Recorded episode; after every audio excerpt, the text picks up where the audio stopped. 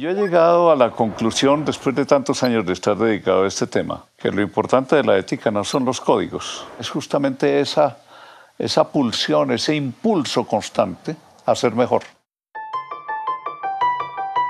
Desde la Fundación Gabo, esto es el Consultorio Ético en Podcast con Yolanda Ruiz. En este podcast habrá preguntas enviadas desde toda Iberoamérica. Abordaremos debates clásicos y debates nuevos y sobre todo acompañaremos a los periodistas en la búsqueda de respuestas frente a los retos y dilemas que enfrentamos a la hora de contar historias. Todo esto siempre con la ética como guía.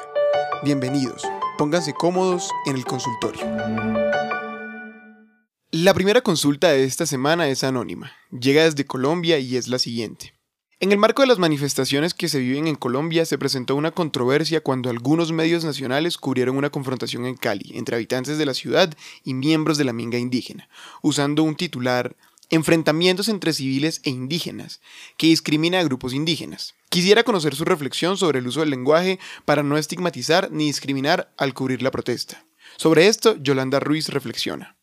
Es importante tener siempre presente que el lenguaje tiene poder y los periodistas podemos ayudar a combatir la discriminación y los prejuicios o ayudar a perpetuarlos. En un ambiente de tensión social, cuando se produce mucha información en caliente, es cuando más debemos tener cuidado en el uso de las palabras. En el caso que se consulta, se evidencia en el titular una concepción discriminatoria de las comunidades indígenas, quienes también son civiles y ciudadanos con plenos derechos. Muchas veces la premura no permite hacer conciencia de cada término. Los escenarios de protesta ciudadana nos invitan a los periodistas a cumplir con nuestro papel de voceros de la sociedad en su conjunto, y para hacerlo hay que cuidar el lenguaje. Una palabra puede desinformar, discriminar, herir o agredir a una persona o a una comunidad. El cuidado debe ser con todo lo que se publica, pero los titulares ameritan particular cuidado, porque en tiempos de redes sociales es frecuente que la única información con la que se quedan muchas personas son esas pocas palabras de un titular. Por eso es bueno leerlo por lo menos dos veces, consultar con los colegas y que los editores revisen siempre porque eso ayuda a minimizar el error. A veces un joven reportero no tiene la claridad sobre el impacto que puede tener un titular, pero un editor o jefe de redacción con mayor experiencia puede corregir a tiempo. Adicionalmente, en las salas de redacción se aconseja hacer pedagogía permanente sobre el poder de las palabras y cómo se narran las historias. Importante que no se compre el lenguaje de las partes en contienda cuando hay situaciones de conflicto. Muchos de los titulares que discriminan vienen de fuentes que buscan deliberadamente desprestigiar o agredir a los otros. Ahí es cuando se requiere la distancia del periodista para no caer en el juego sucio del lenguaje. También es muy importante tener en cuenta la opinión y enfoque de los reporteros que hacen el trabajo en terreno, en las regiones o provincias, porque conocen la realidad y el sentido de las palabras. A veces desde una capital se cambia un titular y eso puede terminar dando un contexto distinto a la información al no reconocer la realidad local. No discriminar significa también entender esas diversas realidades. Hay muchas herramientas en los archivos del consultorio ético para los interesados en profundizar este tema.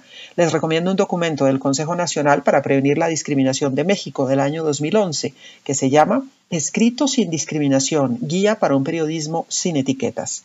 De ese manual tomo una reflexión. El periodismo y los medios de comunicación son un reflejo de la cultura social y también reproducen prejuicios, estereotipos y estigmas. Por eso es tan importante que participen en la promoción de la igualdad y el combate hacia todas las formas de discriminación. La segunda de esta semana nos la hace Gabriela Torres, desde Ciudad de México. Gabriela dice, desde hace un tiempo veo que algunos periodistas suelen buscar fuentes a través de sus redes sociales. Por ejemplo, si sucede un accidente, publican en sus muros si alguien fue testigo para que le contacte. ¿Qué tan ética es esta práctica? ¿Es válida y parte de los cambios de formato que vive el periodismo? Esto dice Yolanda.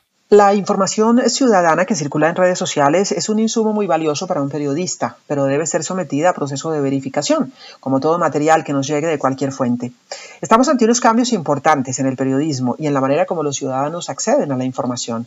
Las redes sociales se usan hoy como plataformas de comunicación individual o institucional en las cuales cada quien grita su verdad o su versión.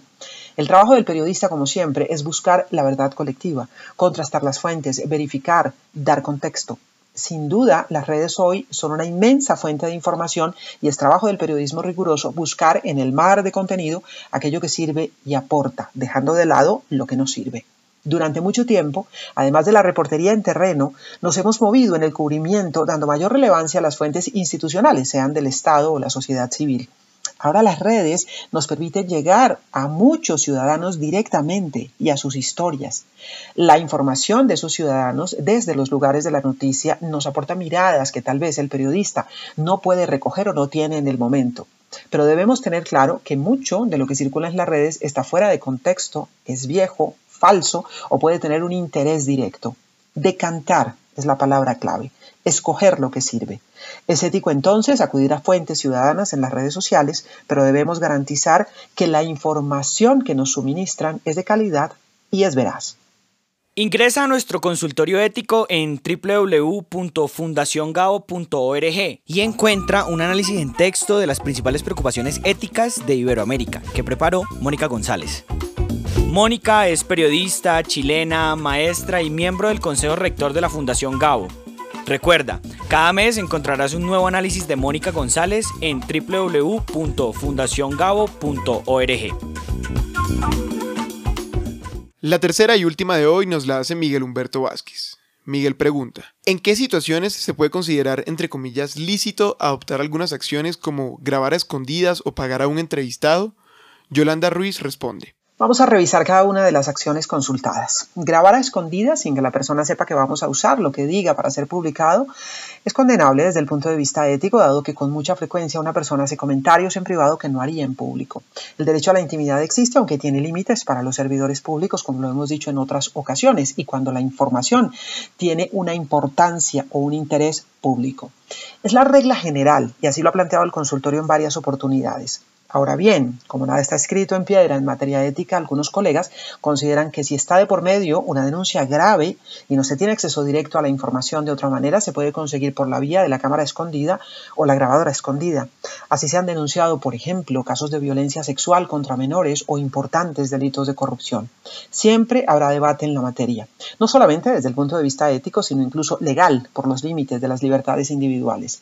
También en las llamadas crónicas de inmersión, cuando el periodista asume un papel para vivir desde adentro un fenómeno, es posible que se hagan grabaciones sin que las personas que se relacionan con el periodista encubierto sepan que son grabadas.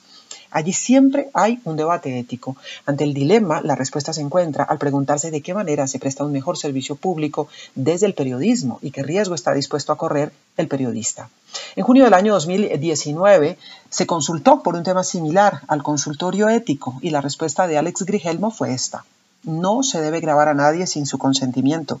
Hay que diferenciar entre las declaraciones que un personaje hace para su difusión pública en una entrevista y las que traslada al periodista como fuente informativa. En el segundo caso, mi opinión es que no se debe pagar por información, porque hay riesgo de que se degrade la calidad y el fondo de la misma. No es ético. Es claro que aquello que se convierte en una pieza de mercado tiende a perder su esencia para convertirse en un producto que se mueve al vaivén de la oferta y la demanda. Así, una información que debería ser libre puede terminar condicionada a esa transacción de compra y venta. Esa es la máxima general y de base en el periodismo. También en este caso hay división de opiniones, porque hay medios que pagan por tener exclusivas y eso les garantiza mayor circulación, rating o tener información importante que no tienen otros medios. Acudo siempre al maestro Javier Darío Restrepo, quien sobre una consulta similar dijo, existe la conciencia de que la información periodística ni se compra ni se vende. Y agregó, Pagar por una información la convierte en una mercancía, contrario a su naturaleza de bien social. Sería, por tanto, una forma de reconocer la expropiación de un bien que es de todos. El consultorio ético es un espacio en línea creado por la Fundación Gabo en el año 2000, que brinda orientación a periodistas, reporteros, editores, profesores y estudiantes de periodismo en Iberoamérica. Este es un proyecto de la Fundación Gabo en alianza con los grupos Sura y Bancolombia con sus filiales en América Latina. 2.000 preguntas han sido respondidas para reflexionar de manera abierta sobre los valores del periodismo y sobre los dilemas éticos a la hora de investigar, contar, distribuir y crear historias. Porque como decía Gabriel García Márquez, la ética no es una condición ocasional, sino que debe acompañar siempre al periodismo, como el zumbido al moscardón. Coordinación editorial Fundación Gabo. Producción Cartagena Federal.